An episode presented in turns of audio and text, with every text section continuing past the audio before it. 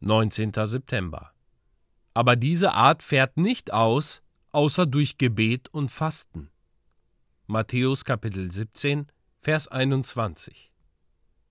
Ich glaube, der Herr Jesus will mit diesen Worten sagen, dass in besonderen Fällen die gewöhnliche Predigt des Wortes nicht ausreicht und das gewöhnliche Gebet nicht genügend wird. Es muss ein ungewöhnlicher Glaube sein, und um diesen zu erhalten, ist ein ungewöhnlicher Gebetsgeist nötig. Und in vielen Fällen muss das Fasten geübt werden. Wozu das Fasten? Das scheint der schwierige Punkt zu sein.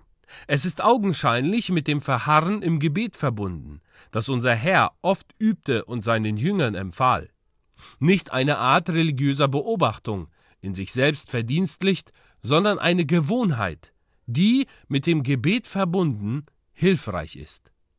Ich glaube, dass wir in der christlichen Gemeinde einen großen Segen eingebüßt haben, weil wir das Fasten aufgegeben haben. Es gibt eine Abhandlung von einem alten Puritaner unter dem Titel Fasten nährt die Seele.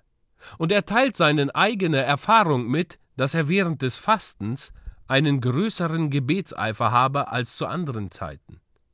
Es gibt Leute mit wenig oder fast gar keinem Fleisch auf den Knochen, die sich sehr wohl fühlen, während Menschen mit anderem Körperbau und der Neigung zur Trägheit klagen, weil sie mehr wie die Steine am Boden liegen, als wie die Vögel in der Luft fliegen.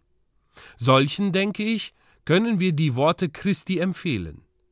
Die Ursache, weshalb einige Menschen nie zu Christus gebracht werden, ist menschlich gesprochen, weil keine Männer vorhanden sind, die geeignet sind, ihnen zu helfen. Denn diese Art fährt nicht aus, außer durch Gebet und Fasten. Mögen einige einmal für einen großen Sünder fasten und sehen, ob er sich nicht bekehrt. Ich denke, ich könnte euch wohl auffordern, mit meines Meisters Vorschrift einen Versuch zu wagen, um zu sehen, ob der schlimmste Teufel, der je ein menschliches Herz besessen hat, als Folge des Betens und Fastens in der Ausübung eures Glaubens nicht ausgetrieben wird.